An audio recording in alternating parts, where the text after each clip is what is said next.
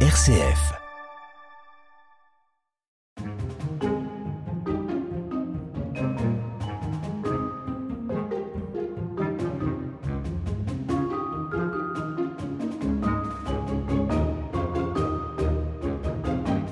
Bonjour à tous, alors aujourd'hui je vous emmène faire une balade en forêt, découvrir les animaux qui l'habitent et pour ça je suis au parc animalier de Fougerolles-Saint-Valbert. Je ne suis pas toute seule, je suis accompagnée de Philippe Després qui est responsable de l'accueil et des animations au parc animalier. Bonjour Philippe. Bonjour et bienvenue au parc. Radio Guidage, la balade de l'été. Est-ce que vous pouvez nous présenter un peu plus ce parc animalier? Depuis quand est-ce qu'il a été créé? À qui il appartient? Dites-nous tout un petit peu sur déjà la présentation du parc animalier. Alors, ce parc, il a été créé en 1982 à l'initiative du département de la Haute-Saône et de l'Office national des forêts. Euh, mais en fait, il n'avait pas du tout cette configuration-là à l'époque. C'était une sorte euh, d'expérimentation, en fait, qui était menée par l'ONF pour voir comment cohabiter certains animaux. À l'époque, on avait des cerfs des chevreuils et des chamois. Et on a donc réalisé un grand enclos qui fait 60 hectares. Mais à l'époque, on ne pouvait pas le visiter. On devait se contenter d'en faire le tour.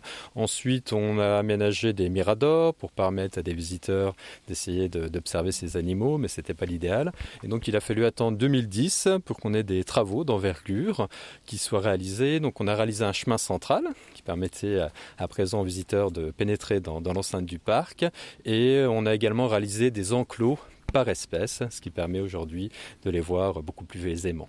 Et donc euh, c'est un équipement de la communauté de communes de la Haute-Comté, c'est elle qui finance le parc animalier. Donc moi je suis employé par l'office euh, de tourisme de Luxeuil-les-Bains Vosges du Sud pour euh, gérer l'accueil, la communication, les animations au sein du parc.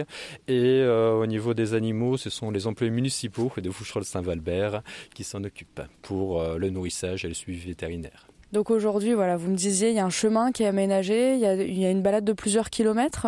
Oui, tout à fait. Donc le parc fait 60 hectares et on a une balade de 2 km environ qui permet de découvrir une quarantaine d'animaux, ce qui représente 7 espèces. Alors ces espèces, vous pouvez me les citer? Oui, donc là, bah, on, va faire en tour, ensemble le petit tour. On verra en premier des cercicas, des cerfs qui sont originaires d'Asie. On verra ensuite des lamas, des chamois, des cerfs les grands cerfs qu'on a dans nos forêts. On a également des bouquetins, des mouflons de Corse et des daims. Mais écoutez, je vais vous suivre. Donc vous me disiez le premier animal, le cercica Cercica, oui. En plus, on a eu quatre naissances là, ah, bah, euh, au début du, printemps. Donc j'espère qu'on pourra les observer ensemble. Bah, allez, je vous suis.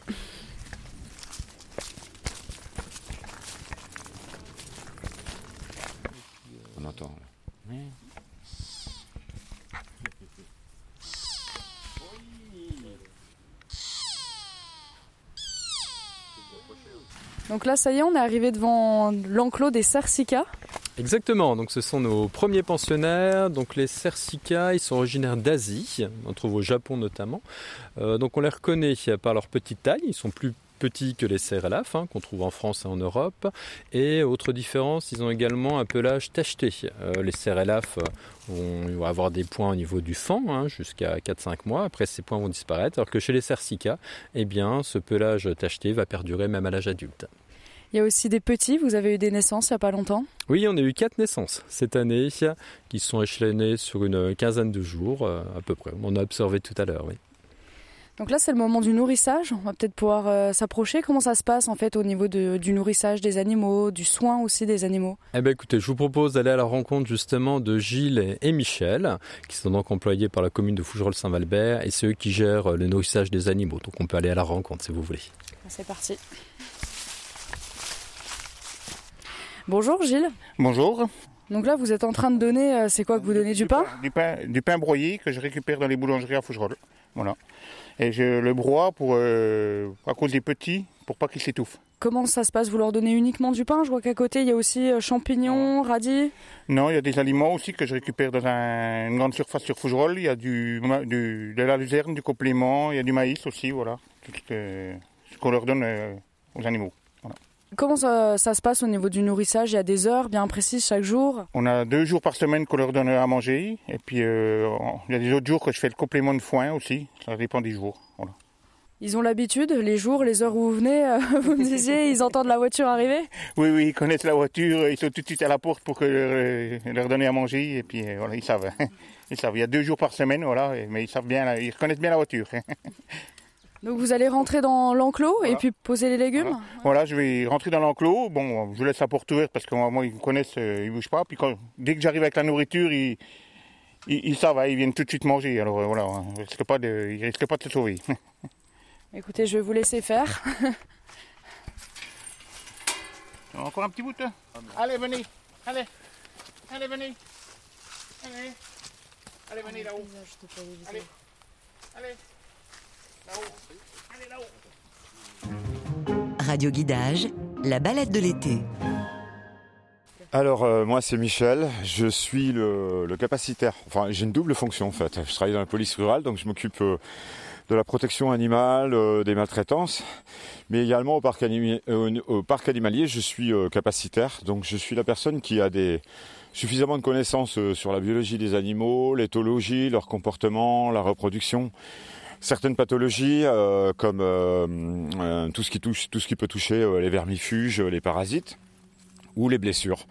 Et également, le capacitaire, lui, il est chargé aussi de gérer les populations, sachant que quand on a des surpopulations par rapport à une unité de surface donnée, on peut avoir, bah, comme chez les humains d'ailleurs, des cas de, de pré- de prédation intraspécifique. Et puis, je gère aussi donc toutes les mutations d'animaux.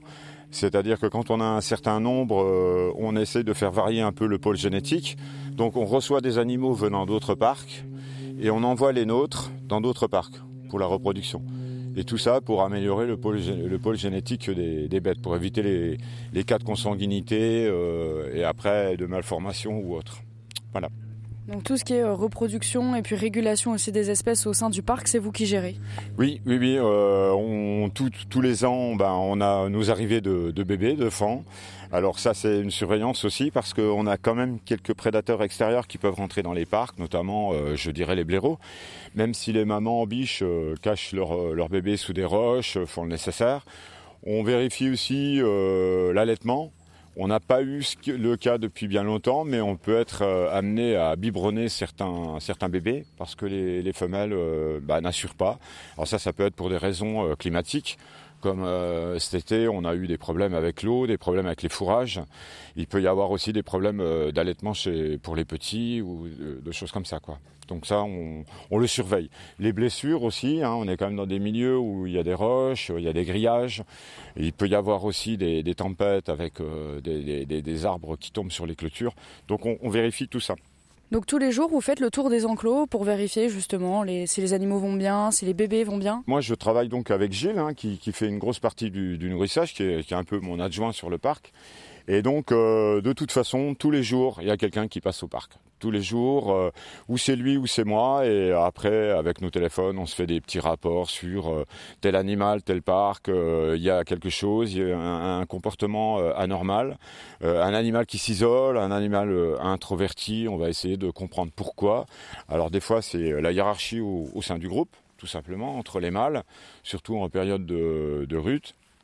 Mais euh, on essaie de voir aussi s'il n'y a pas autre chose, s'il n'y a pas une blessure ou un problème d'alimentation. J'allais justement vous poser la question, il y a des périodes qui sont plus compliquées à gérer. L'automne, c'est une période particulière pour les animaux de la forêt? Ben, peut-être par rapport à, la reproduction, par rapport aux rutes, euh, on peut voir, euh, là par exemple, on est chez les cercicas, on s'est aperçu que les dominants rejettent euh, les mâles, les mâles inférieurs. Donc quand les alphas prennent la place au, au sein de l'alimentation, on peut avoir des animaux qui sont sous-alimentés. Donc on fait plusieurs points de nourrissage de façon à ce que ben, chacun ait sa petite dose de, de nourriture et de compléments alimentaires, voire aussi des fois de médicaments. Euh, en période automnale, on donne euh, certains produits comme le Régé Total, qui est euh, quelque chose qui renforce leur défense immunitaire pour l'hiver, qui renforce aussi leur pelage et qui aide les mamans gestantes à, à aller jusqu'à terme dans de bonnes conditions. Donc on était devant l'enclos des Cercica. Prochain animal, qu'est-ce qu'on va découvrir? On va découvrir les lamas. On n'en a que deux, c'est deux, deux mâles. C'est des animaux euh, assez intéressants, assez vivaces. Et on a remarqué, alors contrairement euh, aux préjugés euh, qui circulent toujours, les lamas crash, depuis qu'on est avec Gilles dans le parc, on n'a jamais eu ce désagrément. Par contre, on a eu la chance d'avoir deux lamas qui sont totalement différents. Il y en a un qui est très clown, qui nous a fait quelques fugues pour revenir quand même dans son enclos. Euh, parce que tous les animaux qui ont pu, tous les animaux pardon, qui ont pu un peu fuguer de leur secteur sont revenus d'eux-mêmes dans leur secteur, ce qui est quand même une preuve de de, de, de, confort pour eux. Quoi. Et euh, sur les deux lamas que nous allons découvrir, on verra qu'ils sont euh, totalement différents. Un est plus introverti, timide, l'autre c'est un grand clown. Voilà. Bah, allez, on va aller les voir, les lamas. Salut alors, lequel est le fou, lequel est le timide Vous arrivez à les reconnaître du coup? Lequel est le fou alors? Euh, le fou, c'est celui qui va chercher à s'échapper, qui vient directement au grillage, qui cherche à manger, qui fait des bisous à tout le monde. Et l'introverti, le timide, c'est celui qui est caché derrière l'arbre, le plus foncé. Euh, ceci dit, ils sont adorables tous les deux. Allez, viens Bob, viens. Voilà.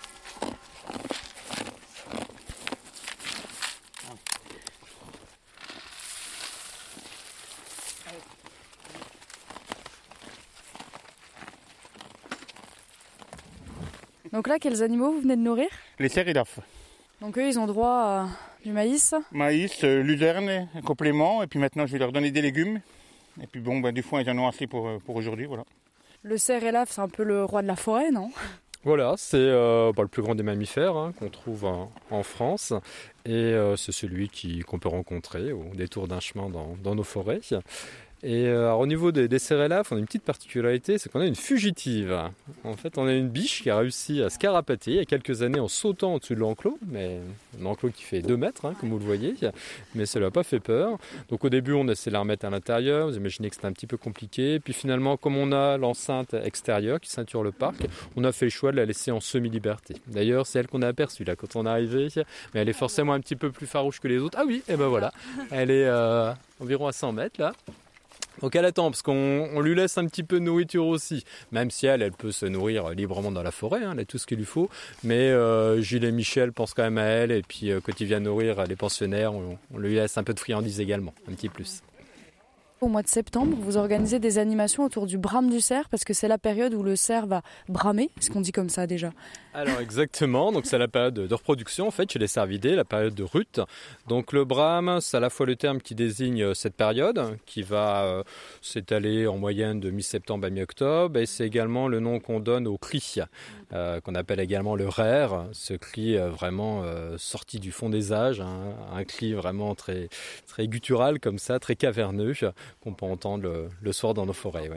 Le, le, brame, il a deux fonctions. Il a pour fonction d'attirer les femelles déjà, pour se faire remarquer, et puis c'est aussi un cri pour euh, impressionner la concurrence, parce que chez les cervidés, on n'a que le mâle euh, dominant qui va avoir la, la, chance de pouvoir se reproduire avec son petit harem, et donc on a euh, une phase de de, tests. On va jauger l'adversaire, on va s'imposer. Les bois d'ailleurs ont leur importance. Hein. Ainsi, un, cercle qui va présenter une, ramure assez développée, bien ramifiée, va pouvoir s'imposer plus facilement face à la concurrence. Et puis, euh, on va également libérer des, odeurs. On va baver, on va grincer des dents, faire des drôles de, de bruit. Et puis, si euh, cette phase d'intimidation ne suffit pas, on va pouvoir en arriver aux mains, enfin plutôt au bois, et des combats vont pouvoir avoir lieu. Alors donc là on vient d'arriver à peu près au centre du parc, on a la présence d'un petit chalet, donc c'est un chalet d'accueil qui permet bah, à la fois d'accueillir les, visiteurs et puis également de réaliser des animations. J'en parlais tout à l'heure, quand le temps est un petit peu mauvais, on peut s'y abriter avec les, groupes. Et puis euh, bah, c'est ça également pour les scolaires, c'est vrai qu'on n'en a pas parlé, on travaille beaucoup avec euh, les écoles. J'ai reçu euh, plus de 500 enfants ce printemps là, qui venaient de, tout le département, et avec des, accueils à la journée. Donc on les accueille sur la journée complète avec des animations. Donc général, ils font la visite du parc animalier et puis moi, je les prends une demi-journée pour des ateliers, comme des ateliers sur les empreintes. Et puis sur le temps de midi, bah, vous voyez, on a tout l'équipement pour le pique-nique, ils peuvent s'installer, on a des tables, des bancs. tout le confort pour qu'ils passent une bonne journée. Parlez-nous justement des animations. Quels sont les ateliers que vous proposez? Alors, comme j'expliquais tout à l'heure, on a mis en place tout un programme euh, d'animation euh, tout au long des, saisons parc animalier. On a eu des animations sur le brame du Cerf. Prochaine animation, ça sera sous forme de visite guidée, donc pour euh, en apprendre un petit peu plus sur nos pensionnaires, avec un petit carnet qui est à remplir par les enfants tout au long de la balade. L'animation suivante, une animation sous forme de découverte sensorielle, des petits ateliers ludiques pour en apprendre un peu plus sur la faune et la flore locale de manière originale. une animation sur les tracés empreintes. On va partir à la découverte des indices de présence des animaux sauvages. On ira voir les terriers de blaireau dont on parlait tout à l'heure. On pourra réaliser des, empreintes, des petits euh, moulages d'empreintes à la fin de, cette animation. Et puis dernière animation des vacances, une animation pour jouer les petits explorateurs. Donc là, on partira à la découverte du petit peuple caché de nos forêts euh, pour étudier euh, tous les, petits animaux qui vivent en, sous-bois. Voilà, donc les animations ont lieu à 15h et vous aurez tout le détails euh, sur le site internet de l'Office de tourisme de Luxeuil-les-Bains Vosges du Sud. Il y a besoin de s'inscrire aussi pour y participer? Alors effectivement, parce qu'il y a certaines animations qui sont prisées, qui sont réservées assez tôt. Donc ce que je conseille, c'est effectivement de donner un petit coup de fil à l'office de tourisme pour pouvoir être sûr d'avoir des, des places disponibles. Une balade au fil des ondes. Radio guidage.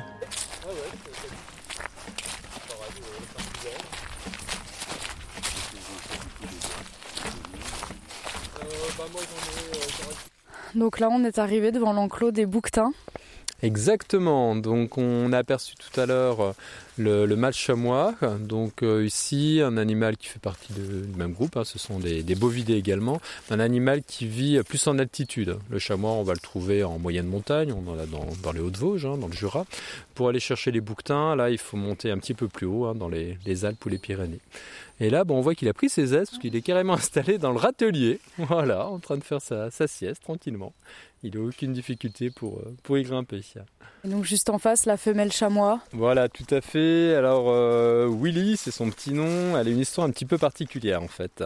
Elle a été recueillie dans un petit village en Alsace où elle déambulait dans, dans les rues. Elle n'était pas du tout effrayée par les habitants. Donc on a supposé qu'elle avait dû être recueillie petite par un particulier qui l'avait euh, élevée. Et elle a été attrapée, elle a été mise dans un parc en Alsace qui s'appelle aujourd'hui Sigoland, où il s'occupe des, cigognes blessées. Et ensuite, elle a été transférée à Fougerolles-Saint-Valbert. Et c'est pour ça qu'on l'a, on l'a appelée Willy. Les plus anciens de vos auditeurs se souviennent exactement d'un film qui s'appelait Sauver Willy, où il y avait un petit garçon qui avait sauvé la, vie d'un orque. Et comme on l'a un petit peu sauvé, eh bien, on lui a donné ce, petit nom. Voilà. là, la cohabitation avec les bouquetins se passe mieux qu'avec le mâle chamois. Avec les mouflons. Donc là, on est dans ah Oui, là, c'est les mouflons, pardon. Exactement. Oui, oui, bah, surtout qu'en ce moment, on n'a plus qu'une femelle. On a une, une femelle qu'on aperçoit avec sa petite tête blanche, là. Euh, une femelle mouflon de Corse. Donc, du coup, bah, ça lui fait une petite présence. Et puis, c'est vrai que les deux, les deux femelles s'entendent très bien, oui. Vous avez pour projet d'avoir de, nouveaux animaux, parce que juste une mouflonne, j'imagine qu'on le dit bien comme ça au féminin, je me demande toujours, là il n'y a pas de possibilité de reproduction. Ah, effectivement, donc on a recherche d'un mâle, puisque bah, le, le, mâle est décédé également de sa, de sa belle mort. Euh, alors c'est vrai qu'on était un petit peu réticent parce que le, mâle qu'on avait avant était assez récalcitrant. D'ailleurs, on peut observer le, bas des grillages. Hein. On voit qu'ils ah ont pas mal souffert des, coups de, cornes. Euh, ils s'attaquaient même aux au soigneurs lorsqu'ils venaient le, nourrir. Euh, voilà, j'espère qu'on aura un peu plus de chance avec notre prochain pensionnaire. Hein.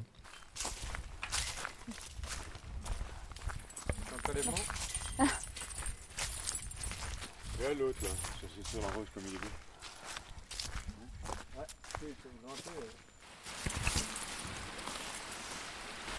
Là, si vous tendez l'oreille, vous allez entendre. On s'approche d'un cours d'eau, alors nous on l'entend bien. Ah, effectivement, là on, donc on a quitté l'enclos des mouflons de Corse et des bouquetins, on, a, est descendu et on arrive dans un très bel endroit, un petit peu différent de ce qu'on a vu jusqu'à présent. Donc on va quitter le massif forestier pour euh, arriver dans une grande clairière et comme on l'entend, on a effectivement la présence d'un joli petit cours d'eau qui s'appelle la Rouge et qui va nous emmener au prochain enclos, le dernier enclos qu'on visitera aujourd'hui, c'est l'enclos des daims. Allez, on va suivre le cours d'eau pour retrouver les daims. On arrive près des daims et vous disiez ils sont, ils sont assez craintifs. Oui, effectivement, on a vu tout à l'heure les cercicas qui venaient très facilement voir les, visiteurs. Euh, au niveau des daims, ils sont toujours un petit peu plus en, plus en retrait. On aperçoit quand même un mâle là, qui nous, qui nous fait coucou euh, derrière son, enclos. Ouais, ils sont un peu plus craintifs, un peu plus discrets. Mm. Donc il y a combien de daims dans cet enclos? Alors on en a une, dizaine, on a eu aussi plusieurs naissances euh, ce printemps. Et euh, les dindes, ils ont une petite particularité, c'est que vous avez le droit d'en avoir euh, chez vous, à la maison. alors c'est évidemment interdit d'avoir un, cerf elaf ou un, chevreuil dans votre terrain. Par contre, vous avez le droit d'avoir jusqu'à 6 daims sans déclaration particulière. Voilà, si vous avez un grand terrain, que vous voulez avoir une tonte écologique, vous pouvez en, en amener chez vous. Les dents, on les reconnaît bien avec les taches qu'ils ont sur le dos, c'est leur particularité Exactement. Des fois, les visiteurs les confondent un petit peu avec les cercicas, dont on parlait tout à l'heure, mais on voit que la, robe, euh, la couleur du pelage est quand même différente. Hein. Donc on a la présence de taches, euh, le brun un peu plus clair, un brun un petit peu caramel, et puis euh, également le, poitrail à l'intérieur des cuisses blanches, alors que les cercicas qu'on apercevait tout à l'heure sont bruns sur la totalité de l'animal. Et pour différencier avec le chevreuil, là vous disiez, fallait repérer s'il y avait une queue ou pas. Alors effectivement, parce que euh, souvent quand on croise un animal sauvage au bord de la route, euh, on peut euh, avoir des doutes sur, sur l'espèce. Alors déjà, ce qui va permettre de différencier le cerf du chevreuil, bah, c'est la taille, bien évidemment. Après, on pourrait confondre un, fan elaf avec un chevreuil. Ce qui va le distinguer, c'est effectivement la présence d'une queue. Donc le, le cerf va posséder une queue, alors que le chevreuil n'en a pas. T'as déjà entendu le brame du... Non. C'est assez particulier. Euh, je compare toujours à, je sais pas si vous avez déjà vu ça, sur euh, des manifestations artisanales, des fois, ou des brocantes, on trouve des maquettes en fait de, de crapauds en bois avec un ah petit bâton, puis on s'amuse à frotter euh, dessus, et c'est tout à fait ce, bruit-là. C'est assez étonnant. Donc rien à voir avec le brame du cerf. Non. Et tout à l'heure, on a un petit peu entendu les, les couinements des, des cercicas. C'est, ça, c'est propre à l'espèce. Euh, je compare toujours aux girafes Sophie. Si vous avez une girafe Sophie quand vous étiez plus jeune, quand on presse le, le petit animal, on a une sorte de petit couinement. Et euh, donc ce, ce couinement, il est caractéristique de l'espèce. Hein. Les, les, petits le font, les, les, adultes également. Et en période de brame, eh bien, c'est un peu un mélange entre ce couinement et puis le, le cri plus rauque du cerf C'est assez, euh, assez surprenant. Là, comment ça se passe quand les visiteurs arrivent ici? En fait, on peut arriver donc d'une des deux entrées. Voilà, c'est un peu particulier puisqu'on a deux entrées. Donc nous, on a emprunté l'entrée qui est accessible à partir du centre de Fougerolles. Et on a une deuxième entrée à côté de l'ermitage Saint-Valbert dont je parlais tout à l'heure. Et euh, après, donc des fois les, visiteurs sont un peu surpris parce qu'on n'a pas de caisse aux entrées, donc on laisse euh, rentrer librement les gens. Et moi, je les retrouve à l'intérieur du parc pour euh, les encaisser. Donc pour le, retour, une fois qu'on a terminé la, visite du parc, si on souhaite revoir les animaux, on peut revenir sur ses pas. Et puis sinon, vous avez effectivement la possibilité de ressortir par la deuxième entrée pour faire une boucle par l'extérieur, parce qu'on a un chemin qui fait tout le tour du parc, qui est très joli également et qui permet comme ça de, retrouver son, véhicule. Et du coup, on a ouvert ce petit portillon là qui permet, bon, on va le voir, de court en fait à la partie un peu délicate et de revenir comme ça euh, facilement pour faire une boucle. Et quand les gens viennent de, de Saint-Valbert, donc on peut aussi faire une boucle, mais bah, ils sont obligés bah, de reprendre l'entrée, mm qu'on a emprunté tout à l'heure, et puis de faire tout le tour par l'extérieur. Donc là, une petite grimpette à la fin, et un petit peu raide. plus raide que celle-là, mais plus rapide aussi. J'arrive à la fin de ma visite du parc animalier de Fougerolles-Saint-Valbert, situé en Haute-Saône. Euh, je voudrais remercier euh, Michel et Gilles, donc, qui m'ont fait découvrir euh, le nourrissage des animaux, puis qui, qui s'occupent principalement des animaux au sein du parc. Et puis Philippe Després, donc, qui est responsable de l'accueil et des animations au parc animalier. merci aussi beaucoup à, vous, Philippe, pour cette découverte du parc. Eh ben, merci à vous. On était ravis de vous accueillir ce matin. Et donc, on est ouvert encore jusqu'à la fin des vacances de la Toussaint, donc de 14h à 18h. Voilà je suis ravi de vous y retrouver.